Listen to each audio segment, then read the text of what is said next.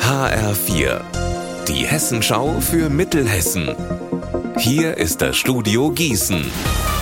Mit Klaus Padella, guten Tag. Gut 5000 Euro sind gestern Nachmittag bei einer Benefizveranstaltung in Gießen für die Erdbebenopfer in der Türkei zusammengekommen. Die alevitische Gemeinde Gießen und die alevitische Jugend haben das Projekt gemeinsam organisiert, denn auch Angehörige von hier lebenden Aleviten sind vor Ort in der Türkei betroffen. Das haben Vorstandsmitglieder der Gemeinde vor kurzem bei einem Besuch im Erdbebengebiet gesehen. Das hat uns Elif Sandi von der alevitischen Gemeinde erzählt. Wir haben auch gesagt, es wäre alles viel schlimmer also die konnten noch nicht mal Fotos schießen, weil es war einfach zu traurig, zu dramatisch, was da alles war. Und wir wollen hauptsächlich was für die Kinder drüben machen. Wir haben halt entschlossen, mit dem Geld, was jetzt zusammenkommt, dass wir einfach äh, zwei bis drei Leute persönlich rüberfliegen, uns die Kinder dort anschauen, was die brauchen. Wir wissen, dass es denen psychisch nicht gut geht. Also wir möchten den Kindern Musikinstrumente kaufen, Spielsachen, also Sachen, was den Kindern gut tun wird.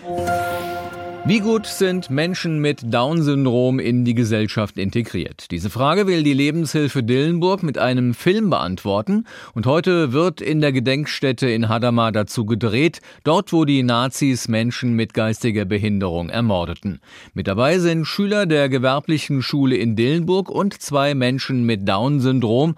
Sascha Kirchhoff von der Lebenshilfe hat uns dazu gesagt. Wir wollen einfach, dass äh, Menschen mit Behinderung selbst zu Wort kommen, weil Menschen mit geistiger Behinderung Behinderung waren ja hier damals betroffen in Hadamar.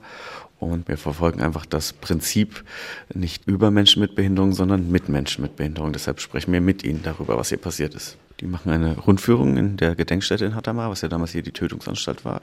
Und dann schauen wir mal, was für Fragen da aufploppen bei unseren Teilnehmenden und bei den Schülerinnen, die das mit denen zusammen machen. Und darüber drehen wir eine kleine Doku mit ein bisschen geschichtlichen Fakten. Aber hauptsächlich geht es natürlich darum, was macht das mit den Betroffenen selbst.